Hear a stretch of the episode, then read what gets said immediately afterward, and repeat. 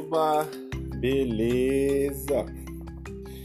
Aqui é o Rafa e continuamos com Green do começo ao fim. Seja bem-vindo, seja bem-vinda, tenha um ótimo momento, que essa mensagem, essa história seja muito boa para esse momento. E vamos lá, uma boa história para você, para vocês. A história de hoje é a maldita fiação do linho.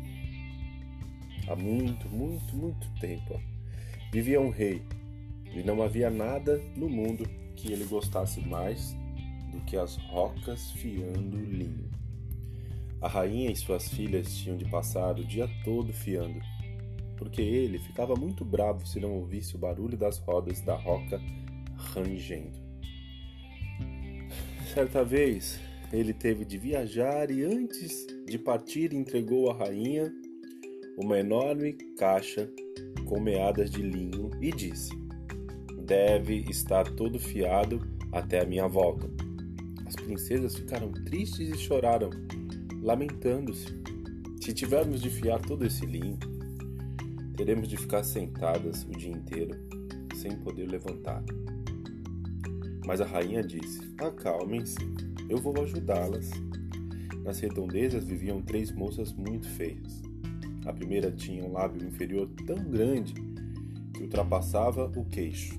A segunda tinha o dedo indicador da mão direita tão longo e grosso que daria para fazer outros três dedos dele. E a terceira tinha um pé chato, gordo e espraiado, media a metade de uma tábua de cozinha.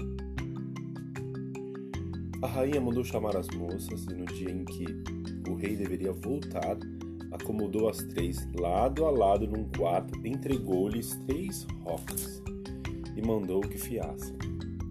Ela também as instruiu dizendo o que cada uma deveria responder ao rei quando ele perguntasse. Quando o rei chegou, ouviu o barulho das rocas de longe e, satisfeito, quis elogiar as filhas, mas ao chegar ao quarto e ver as três feiosas ali sentadas fiando, primeiro levou um susto e em seguida se aproximou e perguntou à primeira por que ela tinha um lábio tão grande. Ela então respondeu: de lamber, de lamber. Depois perguntou para a segunda de onde vinha o dedo enorme. De torcer e laçar o fio, de torcer e laçar o fio respondeu essa daí, enquanto dava algumas voltas no dedo com o fio. Finalmente ele quis saber da terceira, a razão daquele pé tão inchado. De pisar, de pisar, respondeu ela. Ao ouvir tais respostas, o rei ordenou à rainha e às princesas que nunca mais tocassem numa roca. E assim elas se viram livres do sofrimento.